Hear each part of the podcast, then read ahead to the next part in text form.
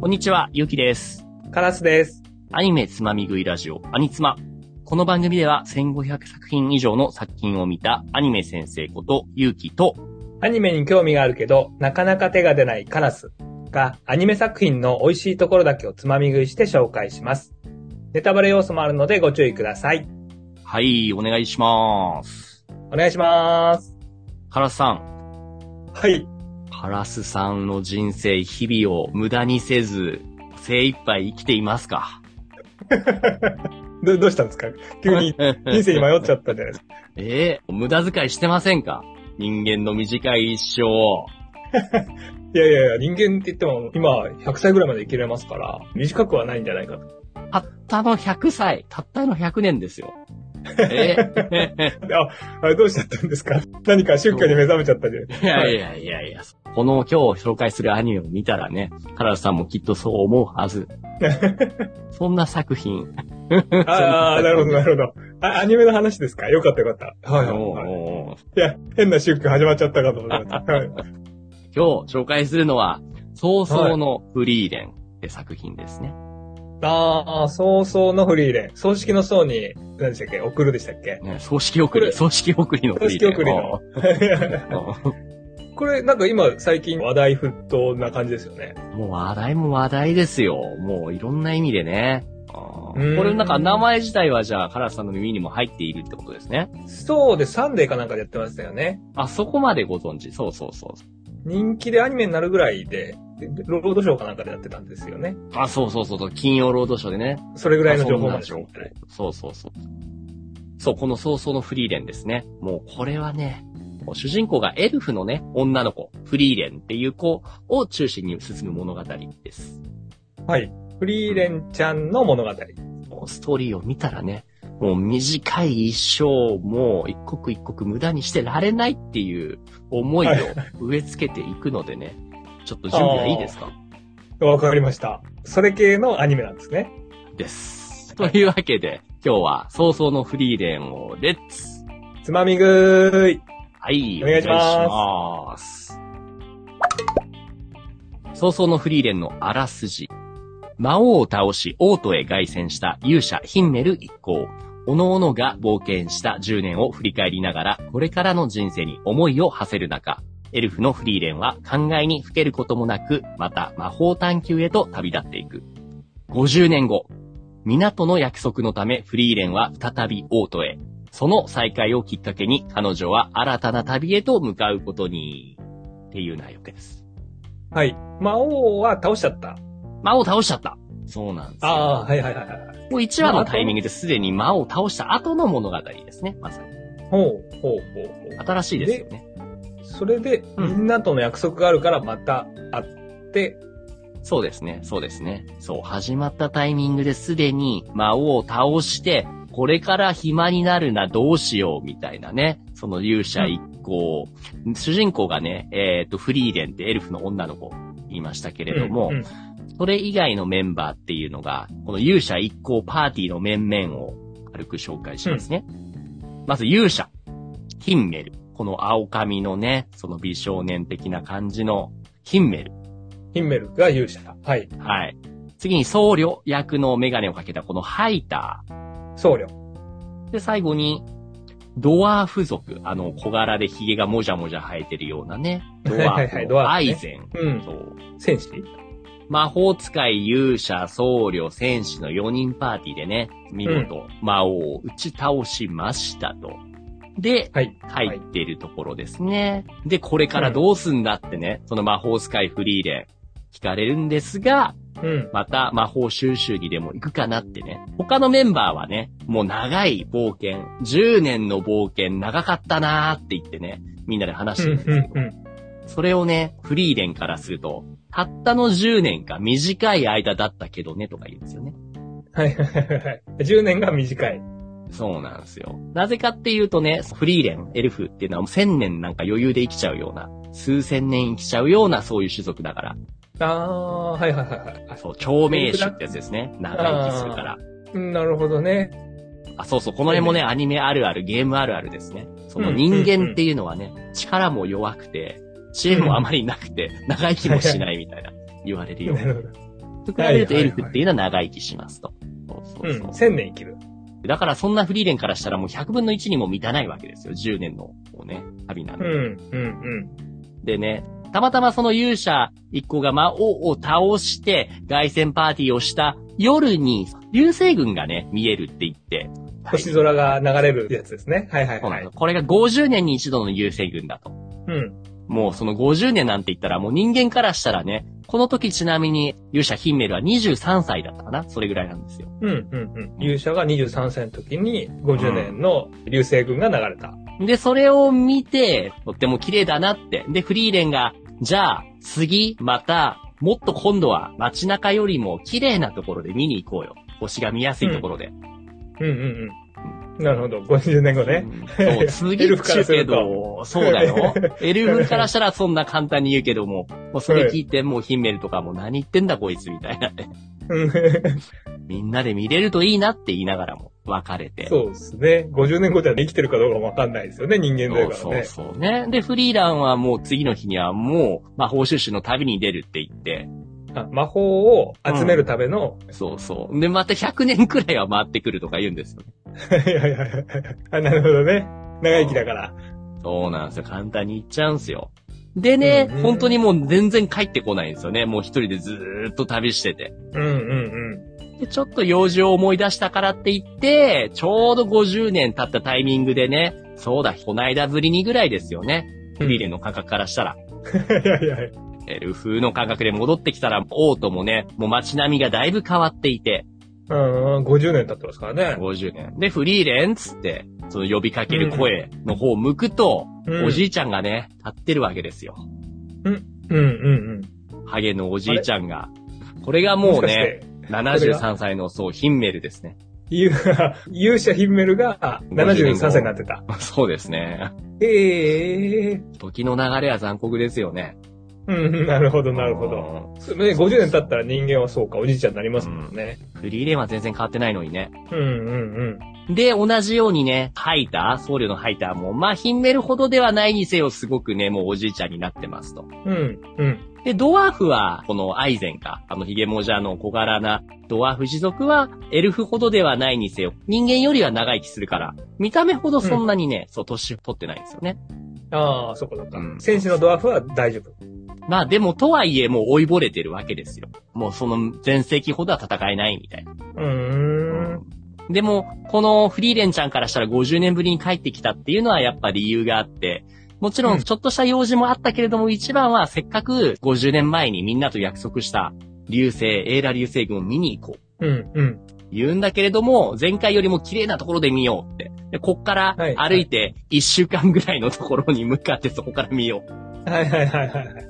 腰ならまだしも、今73歳だからきつそうですね。う。うんね、みんな老人を酷使しようって言って、もうおじいちゃんたちを連れて行きながら、でももうやっぱ嬉しいわけですよ、ヒンメルからするとね。もうずっと忘れられてたと思ったけれども、もう本当もうようやくフリーレン帰ってきてくれて、で昔と同じようにこうやって冒険できて、あの時に戻ったかのようだって思いながらね。はいはい。そんな感じでヒンメルの中には人生70年ぐらい生きてきた中であの時の冒険の10年が一番もう色濃く頭にもう思い出として刻まれてるわけです。うん、若い頃の思い出ってことですよね。そうそう。はいこれが結構キーポイントになってくるんですけども、同じように10年過ごしていても、フリーレンの中では1000年以上生きる中での10年ポッチだから、してピンと来てないんですよ。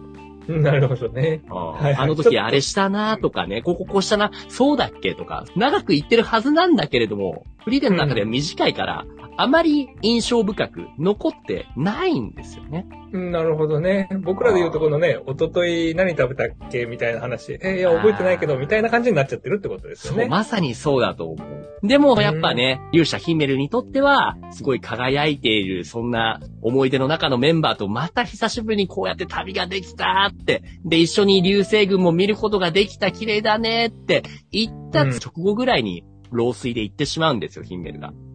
まあ、死んじゃったんですね。うんおじいちゃんだからね。まあまあ、老衰か。はい。そうそうそうそう。で、それを見て、参列してる国民の人たちとかもみんな涙を流してるんだけれども、フリーレンピンと来てないんですよね。うん。死んじゃそれを、そう、死んじゃった、あ、死んだんか、みたいな。それを見て、うんその参列者の人たちが、一緒に旅をしてきたのに悲しい顔一つしないなんて白状だねって言ってくるんですよね。そうか、そうか。そう。それを見ていて、この僧侶の吐いたドワーフのアイゼンも、私たちだって泣いていませんよとか言って、カバーしてくれるんですけれども。そう。ちょっと話題になって、そう、それをね、しながらも、フリーレンがポロッとこぼすんですよね。だって私、この人のこと何も知らないし、たった10年一緒に旅しただけだし。うんうん。そう言いながら泣いてますね、でもね。これはどういうことかっていうと、もちろうんんエルフの感覚からすると、人間っていうのは短い一生っていうことは知っていたはずなのに、そんな短い一生だったっての分かってたのになんでもっともっと、このみんなに寄り添ってあげられなかったんだろうっていう、そういう後悔の念ですよね。はいはいはい。なるほどね。いい、いい話ですね、これね。いや、もう、人間の寿命短いって分かってなんでもっと知ろうと思わなかったんだろうって、もうああ、フリーレンが、そっか、そう言って泣いてますね。はいはいはいいいいシーンですね。ね、これがね、1話にね、入ってくるんですよね。1話からこの展開だからもうね、見てる人からするとギュッと掴まれるんです。確かにね、そうですよね。物語的な、気象転結の木がこの話なんですよね。そう、全部もうほぼほぼ入ってますよね。なるほどねそうそうそうそう。すごいんです。だからこの出来事をきっかけに、フリーレンっていうのはもうね、決意するんですよ。うん。今までは人間のことをどうでもいいと思って魔法のことだけ魔法出所していたけども、これからはうん。もっと人間を知ろうと思うっていう。人間にもっと寄り添って人間のことを知ろうと思う。そのための旅をしようと。あ、なるほどね。ちょっと人生観変わったっていうか。だいぶ人生観変わったってことう。んそうそうそう。で、旅に出るっていうのが第1話ですよ。なるほど。あ、それで、た、そっかそっか、旅に出ました。で終わりか。はいはい。そうです。ね。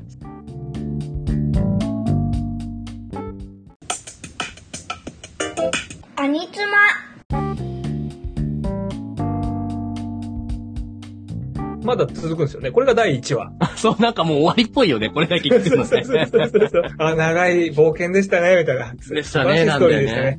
ありがとうございました。じゃあありがとうございましねた。これすらも、やっぱりその、エルフの感覚ですよね。僕らも1話の感覚でもうまさに自分たちがエルフになったかのように。あ、もう終わったねーだけども、あ、でも死んじゃってるよ人間が、みたいな。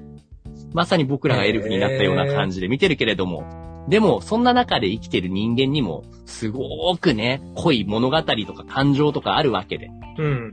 そういったものを追想というか追体験していくための旅をこれからフリーレンがしていきますと。へえ。で、この後どうなるんですかこれは？あ、はいはいはい。そんなこんなでね、旅を始めるフリーレンですけれども、パーティーがね、最終的には今のところ3人かな？えっ、と、フリーレン加えてもう2人メンバーがいるんですけれども、うんこのうちの1人っていうのがね、フェルンちゃんっていう人間のね、女の子なんですよ。人間の女の子のこの子も魔法使いですか？そうですね、魔法使い。なんだけれども、フェルンとフリーレンが出会ったタイミングではね、フェルンはね、うん。戦争孤児、そのみなしごとして、さっき話した僧侶のハイターにね、引き取られて育てられているっていう存在ですね。うんうん。魔王を一緒に倒した僧侶の人がもうおじいちゃんになっちゃってて、戦争孤児の女の子を引き取ってたってそうそうそう話ですね。そうそうそう。へえ。最初は僧侶のハイターが、弟子として迎え入れてもらえませんかってね、お願いをするんですよ。うんうん。やっぱり、このハイターもね、そう、ヒンメルほどじゃないけど、もうおじいちゃんだから先が長くないんですよね。うんうんうん。人間だから、もうおじいちゃんになっちゃってる。ねそうなるともうフェルン一人残されちゃうじゃないですか。ああ、そうですよね。5、6歳じゃ。うん。だから弟子として取ってほしいって言うんだけど、いくらこのフェルンって子はね、魔法の才能はとてもあるらしいんですよ。ただ、まだちょっとね、経験が足りないと。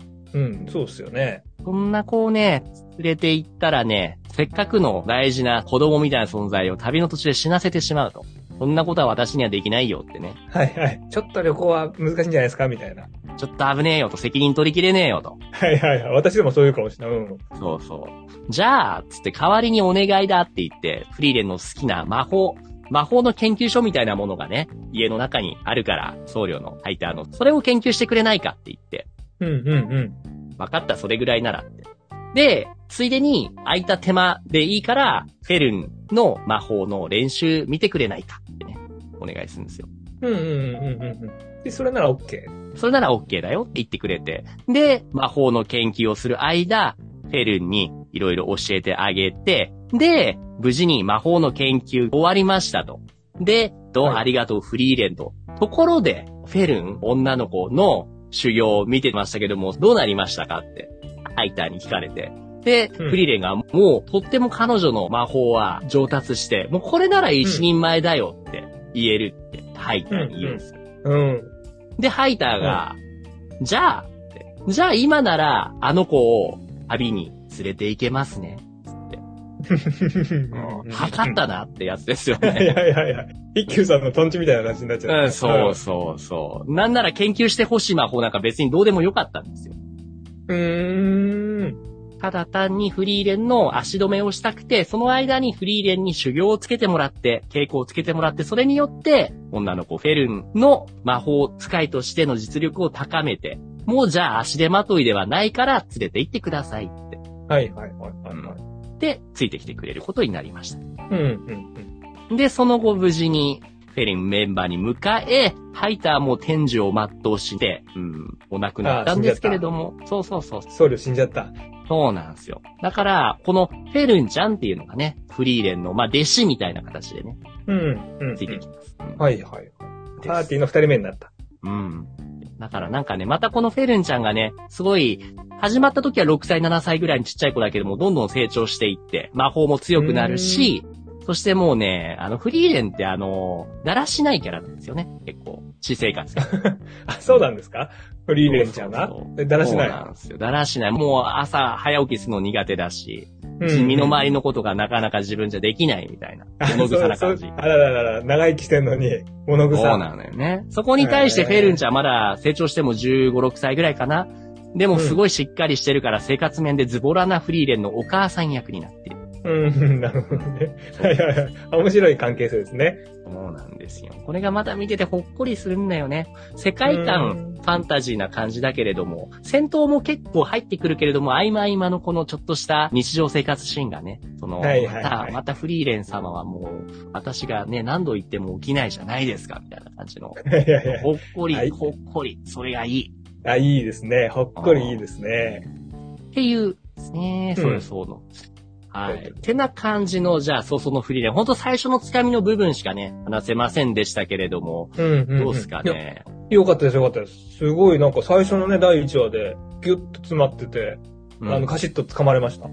すごいよね。なんだろう、うん普通だったらこういうのってもう、漫画何、何話も何十話もやってまとめる内容じゃないですか。うんうんうんうん。あ、あでもなんか、僕は逆の感想を持っちゃいましたね。第1話のギュッと詰まったあのあれが、うんいわゆる短編集みたいな感じであ読めちゃっー、なるたので、ほどね。はい。はい。短編集、いい短編集の続きから始まるんだな、みたいな。はいはいはいはい。またあれじゃないですか。つまみ食い症候群のカラスさんにとっては、ちょうどいいんじゃないですか。一話見て、結構もうこれで、あ、いいね、みたいな感じいの。やいやいや。あれでもそんな感じで続くんですか ?1 話はね、すごいいいなと思ったけど、その後も、やっぱ考えさせるっていうか。そうですね。追体験、10年の勇者たちとの冒険の記憶を思い返しながら、ああ、そういえばあの時、勇者ヒメルあんなこと言ってたなとか、あ、これが勇者の言っていた、なんか例えば勇者ヒメルが故郷の村があって、その村にはこんな綺麗な花があるんだみたいなものを、それをなんか実際に咲かせて、あ、これが私に見せたかった花なのかみたいな。あなるほどね。うんあ死んじゃったお父さんの故郷行ったりとか、あんなこと言ってたな、みたいな思い出すみたいな、そんなストーリーになってるんですね。そういうイメージですね。そう。それをまたこの、えーフェルンちゃんみたいなね、死んだパーティーの後継者みたいな子たちとね、うん一緒に巡るから、またね、その感動もひとしおというわけですわ。なるほどね。もうじゃあそんな形で今日紹介しましたけれども、アンケート欄どうしようかな。